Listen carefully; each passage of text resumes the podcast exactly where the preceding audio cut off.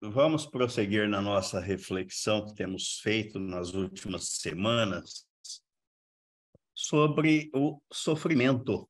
E é interessante que ainda hoje uma pessoa me abordou com este assunto, com essa pergunta, exatamente fazendo essa pergunta: por que que o povo de Deus sofre? Por que que Deus permite que o seu povo sofra? Interessante, não? Falei, ótimo. Aproveitei e mandei as últimas mensagens aí que nós fizemos sobre o assunto. Falei, dá uma ouvida aí, uma pesquisada na Bíblia e você vai descobrir por quê. Mas hoje nós vamos falar sobre continuar dentro desse mesmo assunto, ainda no livro de Jó, e ainda teremos mais, pelo menos mais uma reflexão além dessa, se Deus assim nos permitir. Hoje nós vamos falar sobre a ousadia do inimigo e a proteção divina. Se o inimigo é ousado por um lado, por outro, Deus protege o seu povo. E o que às vezes é difícil de entendermos é isso. Mesmo no sofrimento? Sim, mesmo no sofrimento. Mesmo diante deles ou dentro deles. Este inimigo, ele é feroz, ousado, arrogante, atrevido e não pode ser subestimado. Ele foi peneirar Pedro e levou Pedro a negar Jesus. Jesus sabia? Sim, Jesus disse que Pedro faria aquilo.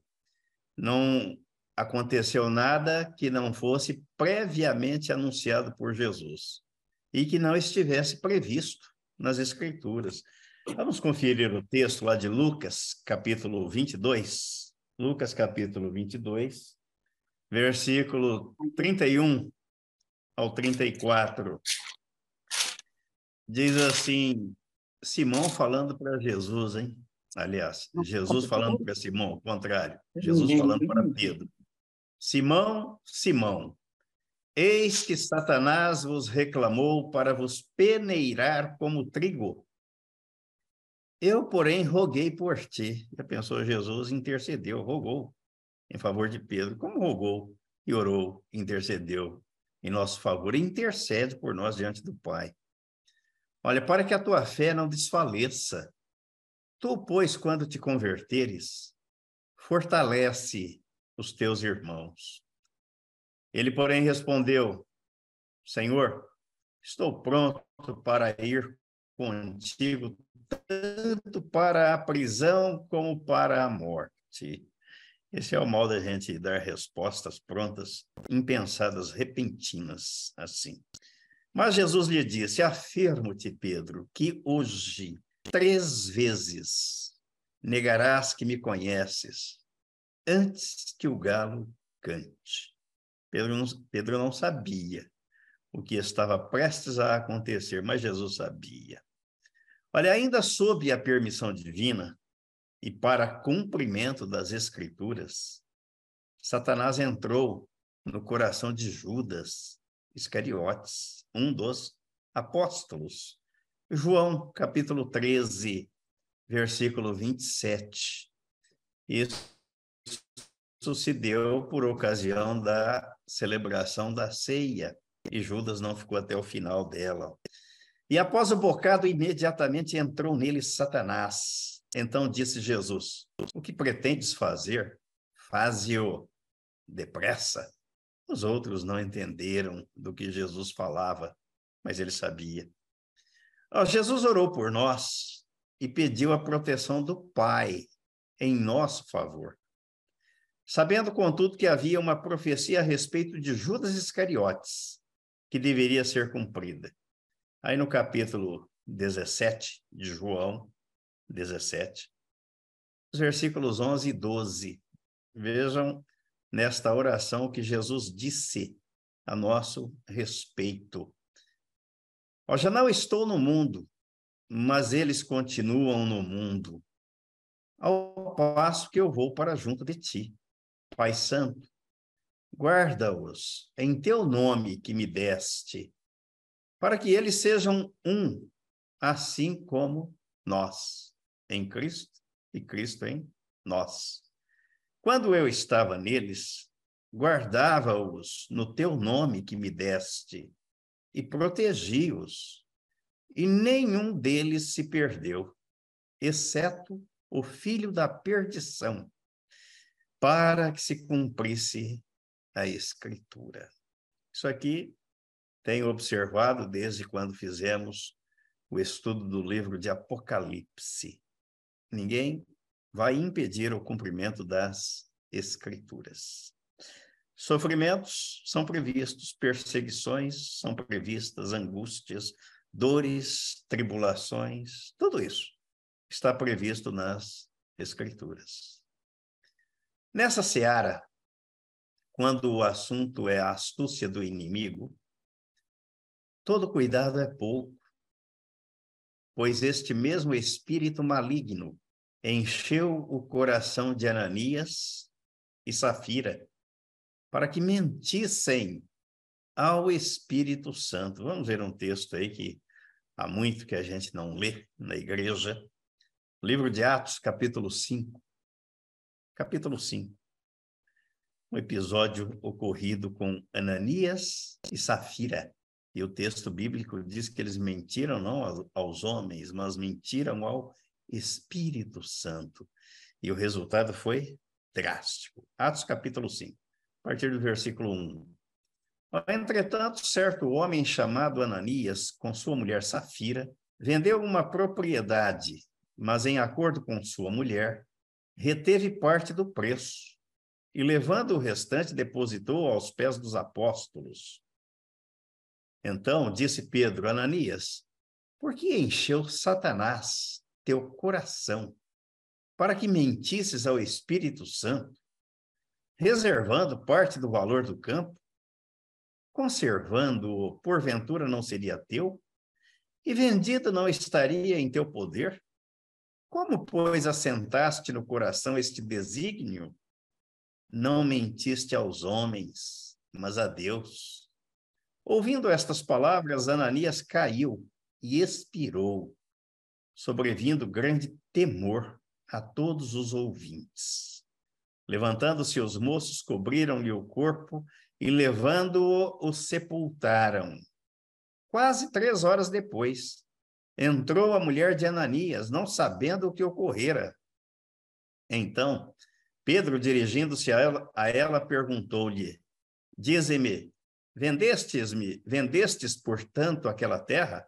Ela respondeu, sim, portanto. Tornou-lhe Pedro, por que entrastes em acordo para tentar o Espírito do Senhor? Eis aí à porta os pés dos que te sepultaram o teu marido, e eles também te levarão. No mesmo instante, caiu ela aos pés de Pedro e expirou. Entrando os moços, acharam-na morta e, levando-a, sepultaram-na junto do marido. E sobreveio grande temor a toda a igreja e a todos quantos ouviram a notícia destes acontecimentos. Então, mais uma das artimanhas, das astúcias do inimigo. Causou, provocou um verdadeiro reboliço, alvoroço ali no seio da comunidade e ceifou duas vidas. Olha, o relato bíblico deve infundir em nós o mesmo temor que sobreveio à igreja primitiva. Os textos relatam o modus operandi, isto é, a maneira de agir de Satanás em todos os tempos e em todas as eras, investindo contra Deus, contra a sua palavra e contra o seu povo. Assim ele agiu em relação ao apóstolo Paulo. Vamos ver o, a segunda carta aos Coríntios, o capítulo 12, texto bastante conhecido, o espinho na carne.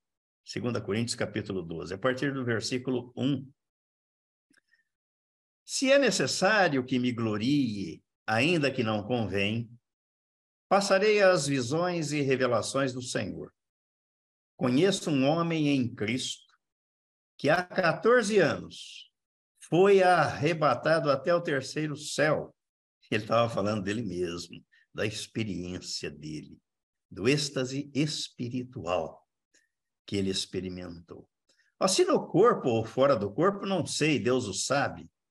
E sei que o tal homem, se no corpo ou fora do corpo, não sei, Deus o sabe, foi arrebatado ao paraíso e ouviu palavras inefáveis, as quais não é lícito ao homem referir. De tal coisa me gloriarei, não porém de mim mesmo, salvo nas minhas fraquezas. Pois se eu vier a gloriar-me, não serei nécio, porque direi a verdade. Mas abstenho-me para que ninguém se preocupe comigo mais do que em mim vê ou de mim ouve. E para que não me ensoberbecesse com a grandeza das revelações, foi-me posto um espinho na carne, mensageiro de Satanás, para me esbofetear, a fim de que não me exalte. E aqui tem um detalhe muito interessante, porque o objetivo do diabo é levar a pessoa à exaltação de si mesma. Mas aqui a gente vê a subserviência, ou seja, o diabo sendo é, obediente ao mandado de Deus. Foi o próprio Deus quem colocou esse espinho na carne do apóstolo para que ele não se exaltasse. Se fosse a vontade do diabo, o apóstolo sairia se ufanando e se exaltando. Então, aquele ditado é correto. Quando Deus manda, até o diabo obedece, e tem que obedecer mesmo. Versículo 8. Por causa disto, três vezes pedi ao Senhor que o afastasse de mim. Então ele me disse: A minha graça te basta, porque o poder se aperfeiçoa na fraqueza. De boa vontade, pois, mais me gloriarei nas fraquezas, para que sobre mim repouse o poder de Cristo. Pelo que sinto prazer nas fraquezas, nas injúrias, nas necessidades, nas perseguições, nas angústias, por amor de Cristo. Porque quando sou fraco, então é que sou forte. Dá para a gente se encaixar aqui e colocar isso em prática na vida, no dia a dia. Já estamos fracos, estamos enfraquecidos, estamos vendo com tristeza os acontecimentos dos últimos dias na nossa vida, na vida da família, na vida da igreja, na vida da nação, aí o apóstolo está dizendo aqui, olha, pelo que sinto prazer nas fraquezas, nas injúrias, nas necessidades, nas perseguições, nas angústias, por amor de Cristo.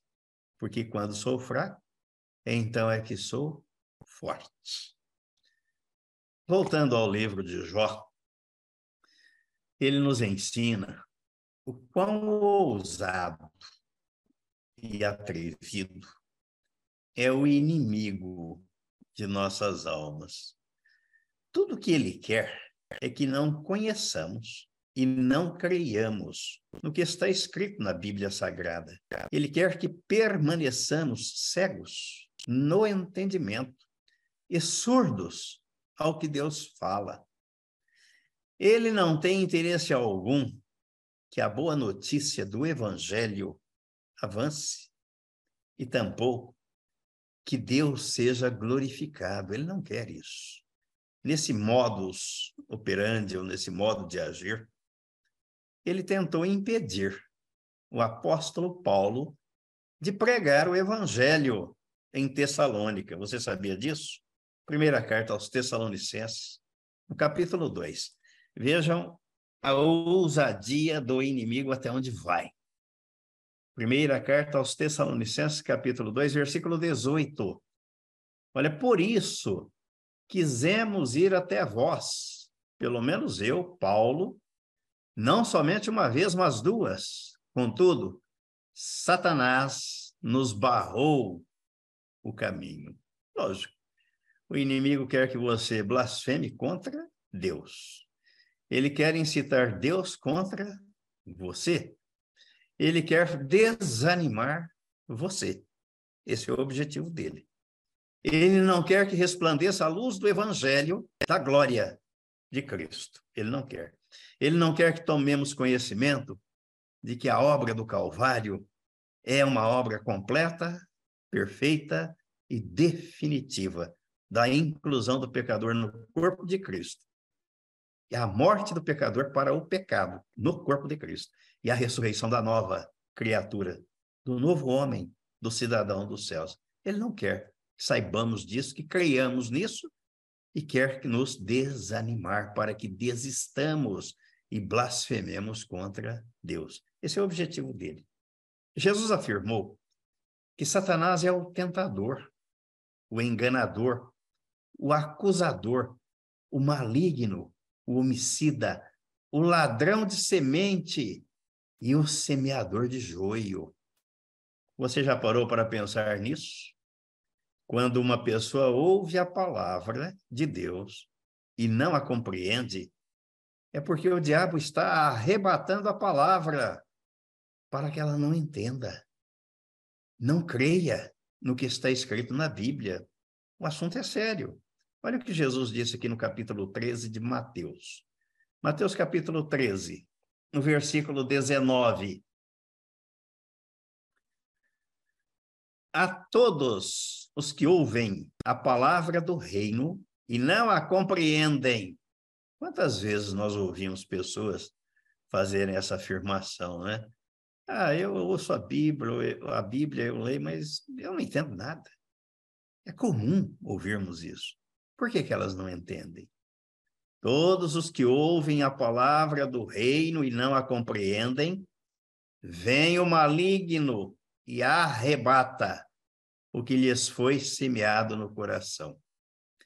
Este é o que foi semeado à beira do caminho é a semente lançada à beira do caminho. A pessoa está distraída ou descuidada, não está atenta ou não muito interessada. O inimigo vem e arrebata para que ela não entenda mesmo, não compreenda e não receba os efeitos da palavra de Deus. Ainda nesse mesmo capítulo 13 de Mateus, os versículos 37 ao 39. Ó. E ele respondeu: o que semeia a boa semente é o filho do homem. O campo é o mundo. A boa semente são os filhos do reino. O joio são os filhos do maligno. O inimigo que o semeou é o diabo. A ceifa é a consumação do século. E os ceifeiros são os anjos. Não podemos subestimar o nosso inimigo. Por isso que Jesus mandou vigiar e orar. Não mandou ter medo do diabo, nem lutar com o diabo, mas mandou resistir ao diabo. Pedro diz na carta dele que o diabo ia resistir pela palavra, e ele fugirá de vós. Jesus disse também que o diabo é o pai da mentira, o pai da mentira. No capítulo 8 do Evangelho escrito por João, capítulo 8, versículo 42 ao 45. Replicou-lhes Jesus: Se Deus fosse de fato vosso Pai, certamente me havíeis de amar, porque eu vim de Deus e aqui estou, pois não vim de mim mesmo, mas ele me enviou. Qual a razão por que não compreendeis a minha linguagem? é porque sois incapazes de ouvir a minha palavra. Vós sois do diabo, que é vosso pai, e quereis satisfazer-lhe os desejos. Ele foi homicida desde o princípio jamais se firmou na verdade, porque nele não há verdade. Quando ele profere mentira, fala do que lhe é próprio, porque é mentiroso e pai da mentira. Mas por que eu digo, o apóstolo Paulo diz que o inimigo de nossas almas é o príncipe da potestade do ar, isto é, aquele que se interpõe entre o céu e a terra, tentando impedir a evangelização, que as nossas orações cheguem ao trono da graça de Deus e impedir a comunhão dos salvos em Cristo e a comunhão dos salvos com o Senhor, com a igreja, com os membros do corpo de Cristo e com o próprio Deus. Efésios capítulo 2, versículos de 1 a 3. De 1 a 3. Ele vos deu vida, estando vós mortos nos vossos delitos e pecados, nos quais andastes outrora, segundo o curso deste mundo, segundo o príncipe da potestade do ar, do espírito que agora atua nos filhos da desobediência, entre os quais também todos nós andamos, outrora, segundo as inclinações da nossa carne, fazendo a vontade da carne e dos pensamentos e éramos, por natureza, filhos da ira, como também os demais. Nascemos, por natureza, filhos da ira de nascimento, crendo na sua inclusão no corpo de Cristo. Os textos descrevem o personagem maligno, perverso e incansável, que se opõe a Deus e tudo o que é objeto de culto, pois ele pretende ser adorado e estar no lugar de Deus.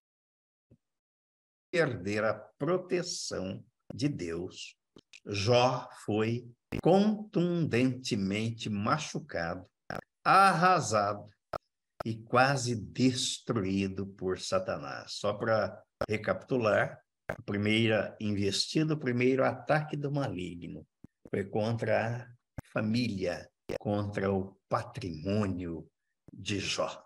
Destruiu tudo. O segundo ataque foi contra a saúde de Jó. Bem que ele queria matar Jó, mas Deus não permitiu. Deus estava no controle, tinha o domínio nas suas mãos. O controle não estava nas mãos do inimigo, e sim nas mãos do Senhor. E por isso Jó não foi destruído completamente. E no fim, o Senhor lhe restituiu em dobro tudo quanto ele possuía. Vamos aí para o capítulo 42 do livro de Jó, 42, versículos 10 ao 17. Jó, capítulo 42.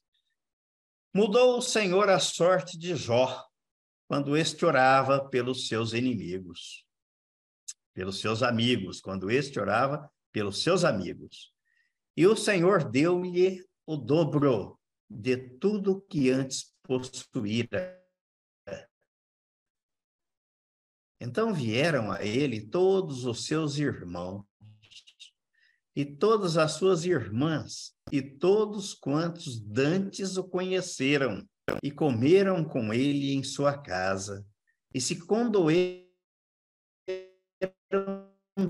dele e o consolar havia enviado. Cada um lhe deu dinheiro e um anel de ouro. Assim abençoou o Senhor o último estado de Jó, mais do que o primeiro, porque veio a ter 14 mil ovelhas seis mil camelos, mil juntas de bois e mil jumentas. Antes ele tinha metade.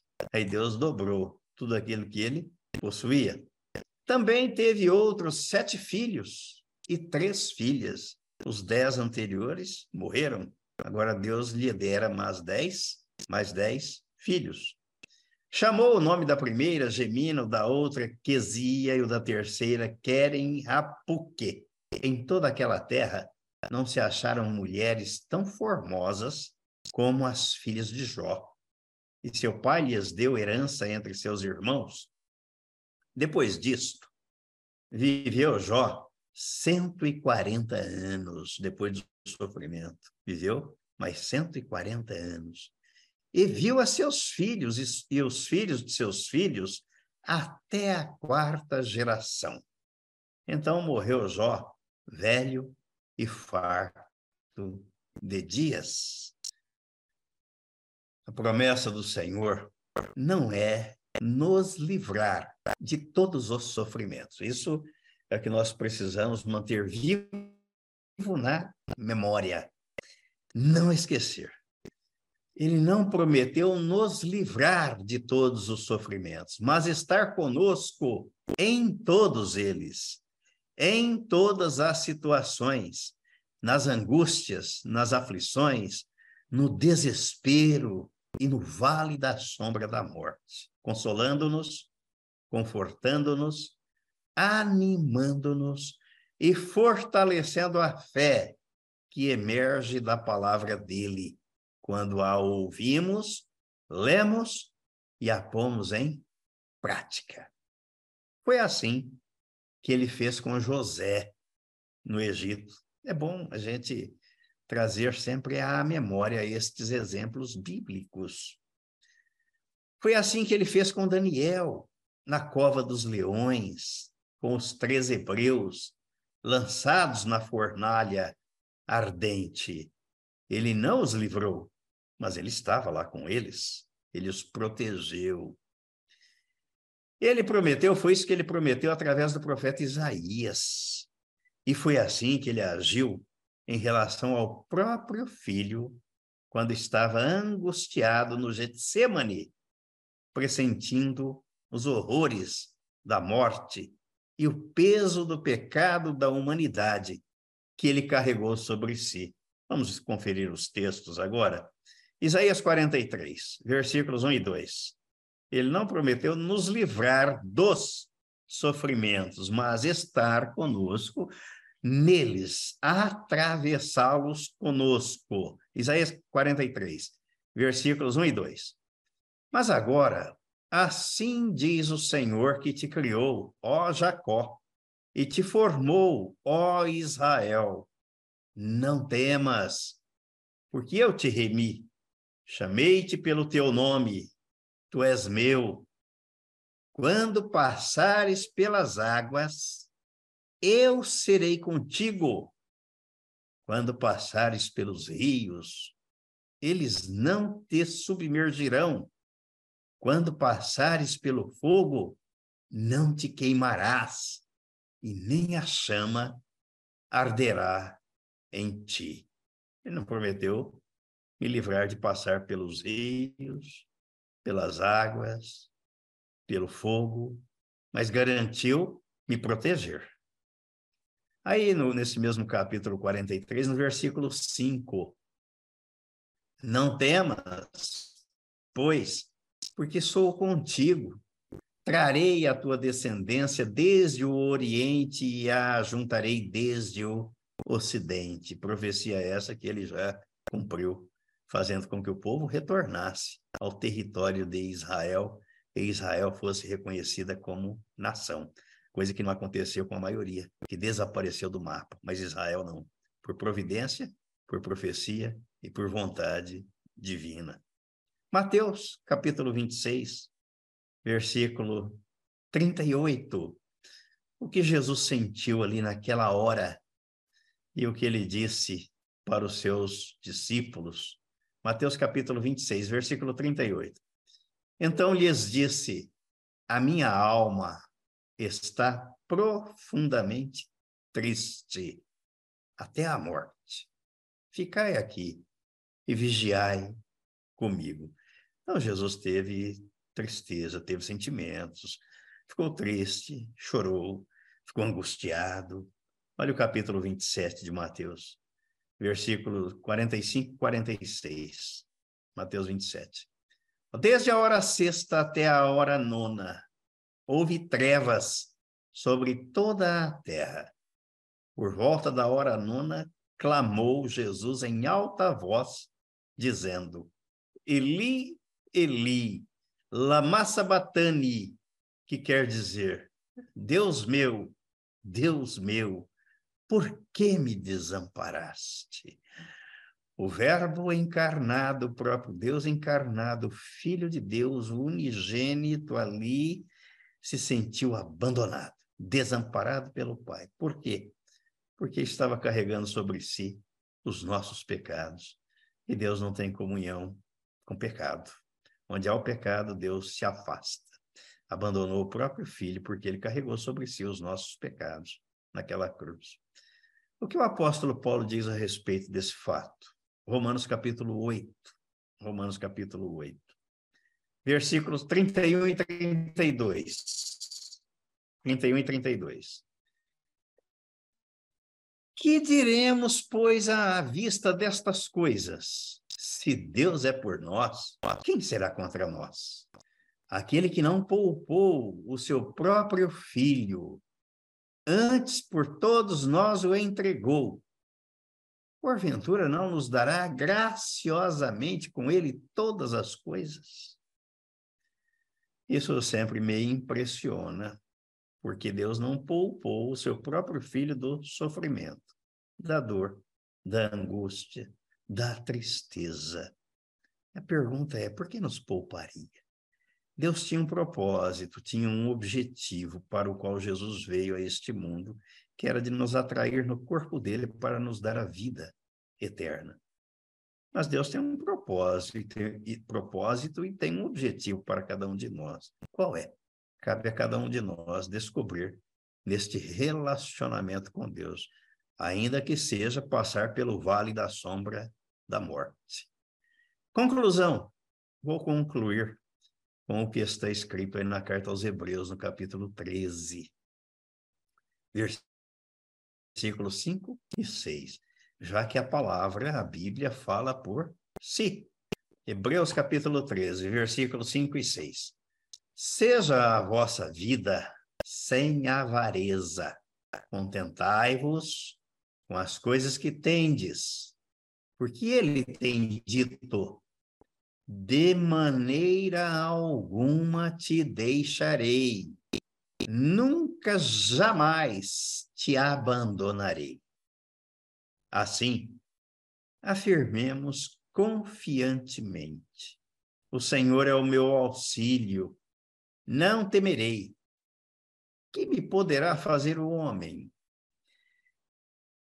O Senhor não vai me abandonar? Não, jamais que poderá fazer o homem se o Senhor é por mim, está em mim, vive em mim e tem um propósito na minha vida para que eu cumpra aqui na terra, segundo a sua vontade. Posso dizer amém, que assim seja. Amém e amém.